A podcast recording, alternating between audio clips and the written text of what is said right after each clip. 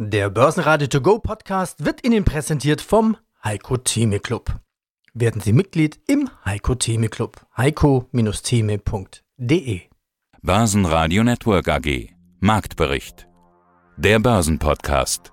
Ich bekomme jetzt einen positiven Ertrag, wenn ich mir eine Bundesanleihe kaufe. In der jüngeren Vergangenheit war es eben so, dass wenn ich eine deutsche Bundesanleihe gekauft habe, ich sogar draufgelegt habe. Das heißt, ich habe Zinsen gewissermaßen bezahlt. Eine sehr gute Ausgangssituation natürlich für die Bundesrepublik als Schuldner, schlecht für mich als Gläubiger der Chefvolkswirt der VP Bank, Thomas Gitzel. Ja, historisches ist am Mittwoch passiert. Die Rendite der zehnjährigen Bundesanleihe ist wieder positiv. Also über Null, wenn auch nur leicht.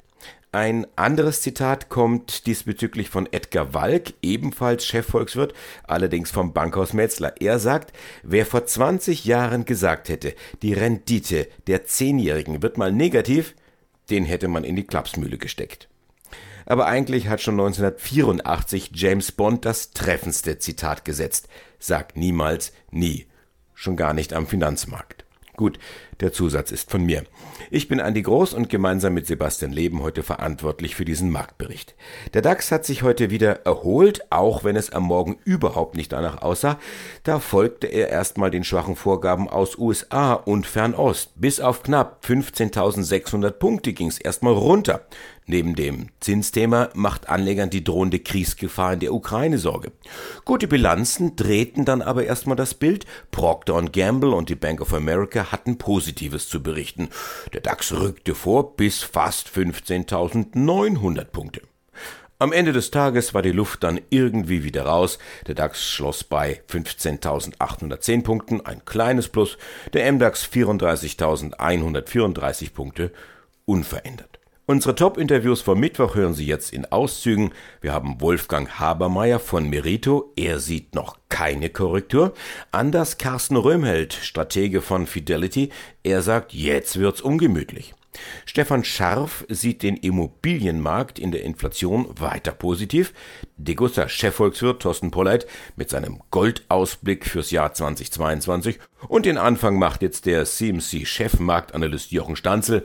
An der Börse gilt, wo Schatten ist, ist auch Licht. Jochen Stanzle hier von CMC Markets. Jochen, die amerikanischen Anleger, die kamen ja nach dem Feiertag am Montag, dann gestern mit einem Tag Verspätung in die Woche. Das lange Wochenende, ich habe so den Eindruck, hat ihnen nicht richtig gut getan. Es gab einen kleinen Ausverkauf. Was ist denn passiert und ja, was sollte nicht passieren? Ich glaube, es ist jetzt so langsam die heranrückende Notenbank-Sitzung, die ja genau in einer Woche sein wird, die das Thema Eile bei der Zinswende nach oben bühlt oder zumindest mehr ins Bewusstsein der Anleger rückt. Insbesondere auch deswegen, weil der Ölpreis jetzt nach oben ausgebrochen ist. Und was bedeutet das für die Charts, für die Unterstützungen oder für die Ziele? Also wir sehen ein tieferes Tief im Nasdaq 100. Die Dip-Käufer, die Schnäppchenjäger, wenn man so möchte, die ja immer bei Kursrückgängen eingestiegen sind, so eben auch vor einer Woche am Montag, die sind jetzt eben zumindest leicht im Minus, können hoffen, dass wieder eine Gegenbewegung kommt von diesem Niveau aus. Aber das, was jetzt hier passiert ist, dass ein tieferes Tief da ist, also wir einen intakten Abwärtstrend jetzt haben seit November im Nasdaq 100. Also die Tech-Aktien, die stehen hier unter Druck. Und wie sieht es bei den großen Indizes aus, bei den marktbreiten S&P 500 zum Beispiel oder Dow Jones? Ja, das ist eine ähnliche Situation.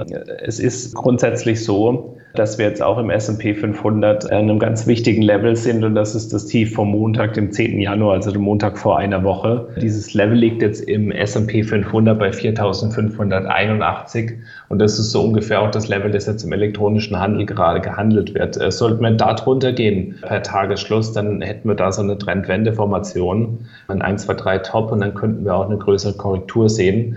Also, und dieses Größere muss man natürlich immer in Anführungsstrichen setzen, weil es ist schon lange her, dass der Markt nur wirklich größer korrigiert hat. Es ist auch schon sehr lange her, dass er die 200-Tage-Linie erreicht hat. Wenn man sich den S&P 500 anschaut, war das das letzte Mal am 15. Juni 2020 der Fall gewesen. Und dass wir ab und zu mal die 200-Tage-Linie testen, die jetzt aktuell bei 4.409 Punkten liegt, Und damit jetzt vom aktuellen Kursniveau wäre das nochmal eine Korrektur von 3,6 Prozent. Also äh, da kann man eigentlich nicht von größerer Korrektur sprechen, aber eben im Verhältnis zu der Kursentwicklung der letzten Monate, wo eben fast keine Volatilität da war, überhaupt gar keine Korrektur da war, Kurse immer weiter gestiegen sind, sind auch diese 3,6 Prozent was Größeres. Aber das scheint sich ein bisschen anzudeuten oder findet da so ein Kräftemessen statt. Also ich würde jetzt erstmal achten auf dieses Tief vom Montag vor einer Woche. Ganz, ganz wichtig im DAX, im S&P kann das gehalten werden, dann erstmal wieder Gegenbewegung und Möglichkeit der Bodenbildung. Ansonsten könnte noch ein bisschen was nachkommen an Verkäufen. Die Idee der EZB liegt im Grunde genommen auf dem Tisch. Da will man erstmal nichts tun, will das Thema Inflation weiter im Auge behalten, ist nach wie vor der Meinung, dass es sich um ein vorübergehendes Phänomen handelt. Aber damit sind wir gedanklich bei uns in Deutschland schon mal. Auch da ging es heute Morgen los mit roten Vorzeichen. Welche Marken sind jetzt hier besonders wichtig? Der DAX ist nun auch an einem Level angelangt, das ein wichtiges ist. Das ist das Tief vom Montag vor einer Woche. Das würde ich mir anschauen. Das Tief vom Montag ist bei 15.723 Punkten. Jetzt sind wir 15.758 Punkte. Waren zeitweise auch schon mal drunter gewesen. Wenn es untertags darunter geht, ist nicht so schlimm. Es kommt hier insbesondere auf die Schlusskurse an. Eben auch auf den Wochenschlusskurs kann der dieses Unterstützung vom Montag vor einer Woche bei 15.723 halten oder nicht. Das ist so ein bisschen der Gradmesser im DAX. Mein Name ist Thorsten Polleit, ich bin der Chefvolkswirt der Degussa. Und Sie sind außerdem Autor des Degussa Marktreports. In der aktuellen Ausgabe widmen Sie sich dem Ausblick der Weltwirtschaft 2022.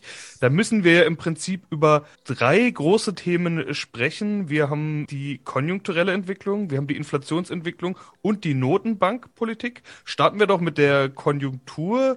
Der große Post-Corona-Erholungsschub, den viele für 2021 erwartet haben, der kam zwar, aber nicht in der Form, wie viele erwartet haben, denn es gibt verschiedene Faktoren, die behindert haben. Zum einen ist offenbar noch gar nicht Post-Corona, zum anderen haben wir aufgrund der Reaktionen darauf Lieferengpässe und Materialknappheit gesehen und hinzu kommt jetzt eine inzwischen wirklich deutliche Inflation. All das hat dafür gesorgt, dass sich die Weltwirtschaft zwar erholt hat, aber eben nicht in dem Maße, wie erhofft. Herr Polleit, wie geht es 2022 weiter? Ich denke, die Erholung wird sich fortsetzen. Richtig haben Sie genannt, dass die Erholung mit Schwierigkeiten verlaufen ist. In 2021 ist die Weltwirtschaft aber allerdings immerhin um 5,8 äh, Prozent gewachsen nach einem Einbruch in 2020 von etwas mehr als drei Prozent.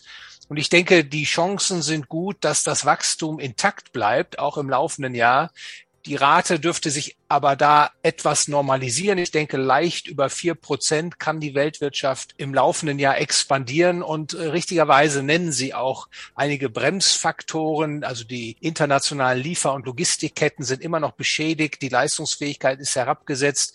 Und es gibt auch noch weitere Entwicklungen, die gewisse Risiken darstellen. Allerdings glaube ich an der Grundrichtung der Weltwirtschaft einer weiteren Erholungstendenz. Das scheint mir doch das plausibelste Szenario derzeit zu sein.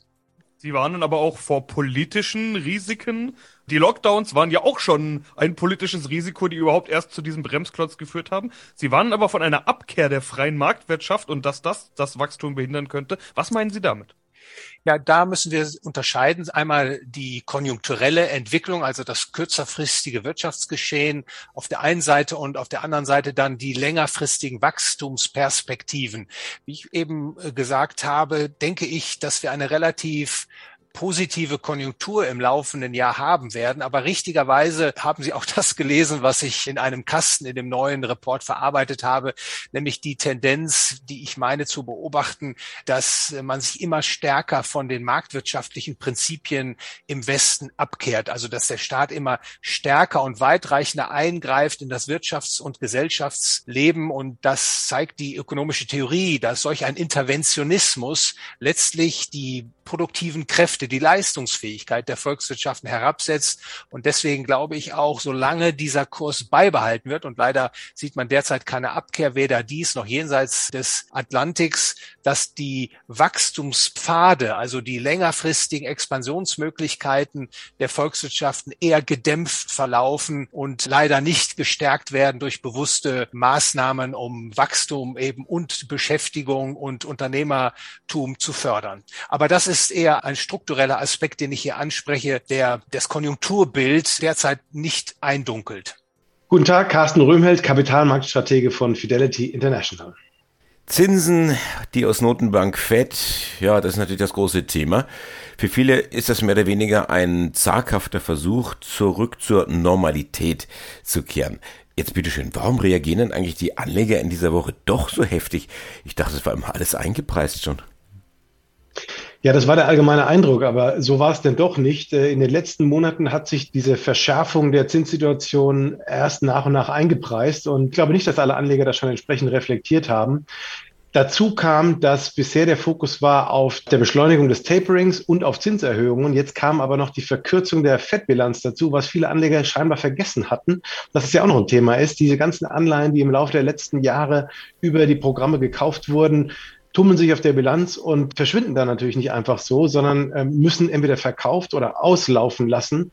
Und das ist natürlich eine Aktivität, die, wenn sie dann von der FED nochmal zusätzlich zu den Zinserhöhungen aufgebracht wird, natürlich zu einer weiteren Verschärfung der Situation führt. Ich glaube, die Gesamtsumme an Maßnahmen, der gesamte Instrumentenkasten war noch nicht eingepreist. Und dann darf man nicht vergessen, die FED wird sich wahrscheinlich im Laufe der Zeit auch leiten lassen von den Daten, die reinkommen. Das heißt, wir müssen auf die Inflation warten und dann jeweils von Mal zu Mal beurteilen, wie schlimm die Lage tatsächlich ist. Aber ich rechne inzwischen oder der Markt rechnet inzwischen mit vier Zinserhöhungen im laufenden Jahr und den entsprechenden Verkürzungen der Bilanz. Also es wird schon ein etwas ungemütlicheres Umfeld, möchte ich sagen. Wie groß ist die Rolle, die die Psychologie dabei spielt? Jetzt haben wir irgendwie zehn Jahre lang äh, keine Zinsen gehabt, hatten reichlich billiges Geld und allein die Kommunikation, dass sich jetzt da etwas ändern könnte, lässt die Anleger vielleicht doch überreagieren? Es fällt vielen schwer, sich auf ein neues Szenario einzustellen. Und ich glaube, das haben wir gerade. Vielfach wird ja so gemacht, dass man die, die, Entwicklung der letzten Jahre einfach ein bisschen fortschreibt, weil größere Veränderungen ungewohnt sind und vor allem, weil wir eben seit langer, langer Zeit keine Inflation mehr hatten und auch gar nicht das Bedürfnis, diese Normalität der Zinspolitik so herbeizuführen. Es gab in den vergangenen Jahren auch schon natürlich Fett-Zinszyklen, die waren aber nicht so massiv erzwungen, wie das vielleicht momentan der Fall ist, weil die Inflationsraten ja doch in gewisser Weise aus dem Ruder laufen. Und ich glaube, das ist für Anleger und aber auch für alle Institutionen eine sehr ungewohnte Situation, mit der man noch nicht ganz so gut klarkommt, weil dieses Szenario niedrig bis zu Nullzinsen, die Wachstumswerte sind an der Spitze der Performance-Tabellen. Einfach das Investieren bisher war so leicht, weil man es eigentlich immer jedes Jahr noch wiederholen musste. Und ich glaube, jetzt wird es tatsächlich Zeit, sich umzustellen, denn das Szenario wird anders und das fällt vielen Investoren tatsächlich noch sehr schwer. Mein Name ist Wolfgang Habermeier. Ich bin Eigentümer und Geschäftsführer der Firma Merito Financial Solutions. Wir sind eine lizenzierte Wertpapierfirma und konzentrieren uns auf die Beratung institutioneller Kunden Unsere Wertschöpfungskette beginnt bei der Definition von Anlagerichtlinien inklusive Risikorichtlinien, aber selbstverständlich auch der Nachhaltigkeitsüberlegungen und Nachhaltigkeitsrichtlinien, gehen dann in der Wertschöpfung zu einer Definition der strategischen Asset Allocation und begleiten dann den Kunden in der taktischen Umsetzung und in der sozusagen Bestückung des Portfolios und in der entsprechenden Strukturierung des Portfolios und begleiten den Kunden dann über die Zeitachse in der Gewichtung basiert auf volkswirtschaftlichen Überlegungen, darüber hinaus auf Bewertungsüberlegungen und natürlich dann auch regionalen und sektoralen Überlegungen. Hinten hinaus gibt es dann noch selbstverständlich ein Risikocontrolling, wo wir eine Qualitätsprüfung machen insofern dann auch über die Zeitachse das Portfolio gut evaluieren können. Also alles mit dabei. Wir können also über alles sprechen, auch über das große Ganze und damit möchte ich eigentlich ganz gerne einsteigen. Die Rallye an den Börsen, die wir gesehen haben, gerade in Richtung Ende des Jahres hin 2021, die scheint inzwischen so ein kleines bisschen vorbei. Der deutsche DAX, der schafft es nicht mehr wirklich über die 16.000. An der Wall Street scheint auch etwas die Luft raus. Herr Habermeier, liegt da gerade eine Korrektur in der Luft? In der Gemengelage, in der wir uns bewegen, ist es nicht verwunderlich, dass Informationen am Markt verarbeitet werden wollen. Und es gibt eben so viele Unwägbarkeiten, nicht nur durch die Pandemie, durch das Virus, durch die Omikron-Variante, sondern äh, darüber hinaus Ungewissheiten, wie sich Krankheitsbilder weiter verändern, in welchem Ausmaß Spitalskapazitäten ausgenützt werden und so weiter. Wir haben darüber hinaus, wie Sie wissen, auch geopolitische Themen, nicht nur in Europa, sondern auch in Asien und global. Also es gibt viele Themen. Wir haben hohe Inflationsraten. Wir haben heute auch wieder die deutsche Inflationsrate gemeldet bekommen in einem sozusagen neuen Höchstmaß. Also jetzt dann auch abwägend die Frage, wie die Notenbanken darauf reagieren, sowohl in den USA als auch hier in Europa. Wir haben die offenen Fragen, wie die Fiskalpakete weiter geschnürt werden und aufrecht bleiben oder eben dann doch nicht. Also es gibt sehr, sehr viele Fragen in der Luft und zu beantworten. Und in diesem Zusammenhang sind wir nun einmal in einer unsicheren Phase, aber ich würde deswegen nicht in einen Pessimismus verfallen. Ja, mein Name ist Edgar Walk, ich bin Chefvolkswirt bei Metzler Asset Management. Was geht denn eigentlich in einem Chefvolkswirten vor, wenn er hört, die zehnjährige Bundesanleihe rentiert wieder über 0 Prozent? Ja, schon historisch. Wir waren jetzt über zwei Jahre unter Null oder zweieinhalb Jahre fast. Ich meine, als ich angefangen habe im Jahr 2000, da konnte man sich nicht vorstellen, dass die Rendite unter drei Prozent fällt. Mit dem damaligen Mindset sich vorzustellen, dass eine zehnjährige Rendite jemals ins Negative fallen könnte, da wäre man wahrscheinlich in der Klapsmühle gelandet. Dass praktisch man dem Staat Geld bezahlt, dass er seine Ersparnisse nimmt, das war unvorstellbar. Es ist Realität geworden. Es zeigt einmal mehr, dass in den Finanzmärkten Szenarien eintreten können, wo jeder sagt, das wird nie sein, das ist immer unvorstellbar. Das heißt, man muss immer offen sein für alle möglichen Szenarien und es zeigt eindrücklich nochmal diese Entwicklung, die wir in den letzten Jahren gesehen haben. Wenn ja. ich Sie richtig verstehe, das Ziel ist dann schon wieder so eine ja, Rendite von zwei bis doch eher drei Prozent zu erreichen. Ja, das ist sehr interessant. Also wir können fundamental mit, unseren, mit unserem Modell die Rendite sehr gut erklären. Und wir haben in der Eurozone einen Faktor, den es eigentlich nur in der Eurozone gibt. Es ist nämlich so, dass seit der Staatsschuldenkrise etwa 40 Prozent aller ausstehenden Staatsanleihen der Eurozone weniger als Doppel-A geratet sind. Und diese Anleihen sind keine sicheren Hafen mehr. Also wenn ich eine Staatsanleihe investiere, kriege ich zwar eine niedrigere Rendite als vielleicht bei Aktien, habe dafür mehr Stabilität. Und wenn die Krise kommt, dann weiß ich, die steigen in Kurs. Und damit ist mein Portfolio diversifiziert gegenüber fallenden Aktienmärkten in der Krise. Aber Staatsanleihen von Ländern mit einer schlechten Bonität die fallen auch im Kurs, wenn die Aktienkurse fallen. Da hat man also keinen Diversifikationseffekt. Das heißt also, nur 60 Prozent aller ausstehenden Staatsanleihen der Eurozone haben diesen positiven Diversifikationseffekt, haben eine gute Bonität. Diese Anleihen sind sehr, sehr knapp. Nach unseren Schätzungen ist diese Knappheitsprämie fast 200 Basispunkte oder 2 Prozentpunkte. Das heißt also, selbst wenn jetzt die Inflation weiter steigt, die EZB die Zinsen anhebt, wird es sehr, sehr schwer, dass die Bundrenditen wieder Richtung 2 oder 3 Prozent gehen, weil wir einfach diese fundamentale Knappheit haben. Mhm. Jetzt ist es ja nicht trivial, die Rendite an der Anleihe zu berechnen. Also da sollen ja auch schon Excel-Tabellen zum Einsatz gekommen sein. Kurs, Rückzahlung, Restlaufzeit, Coupon. Was hat sich denn jetzt für mich als Laien geändert heute oder in den letzten Tagen bei den Bonds? Welcher Faktor ist das? An den grundsätzlichen Zusammenhängen, die Sie beschrieben haben, hat sich natürlich nichts geändert. Aber wenn jetzt eine Rendite unter Null ist oder nahe Null, dann entspricht das einem Zero-Coupon-Bond. Das heißt also, das wird so eine Anleihe mit einer sehr hohen Duration und da können schon kleine Renditeänderungen Kurs, große Kursverluste bewirken. So eine zehnjährige Bundesanleihe hat eine Duration von etwa neun Jahren. Das heißt also, wenn die Rendite um 50 Basispunkte steigt, von minus 0,5 auf 0, multipliziert mit 9 hat man Verlust praktisch dann von 4,5 Prozent. Im historischen Kontext ist es von den Staatsanleihen extrem großer Verlust, den wir jetzt erlebt haben. Wir waren ja noch vor einigen Monaten bei minus 0,5 bei den zehnjährigen Bundesanleihen, jetzt bei 0. Minus 4,5 Prozent ist ein sehr, sehr hoher Verlust von der Staatsanleihe historisch. Und da sieht man schon, kleine Zinsänderungen können große Verluste bewirken in diesem Umfeld. Börsenradio Network AG Marktbericht. Der Börsenpodcast. Der Börsenradio To Go Podcast wurde Ihnen präsentiert vom Heiko Theme Club. Werden Sie Mitglied im Heiko Theme Club. heiko-theme.de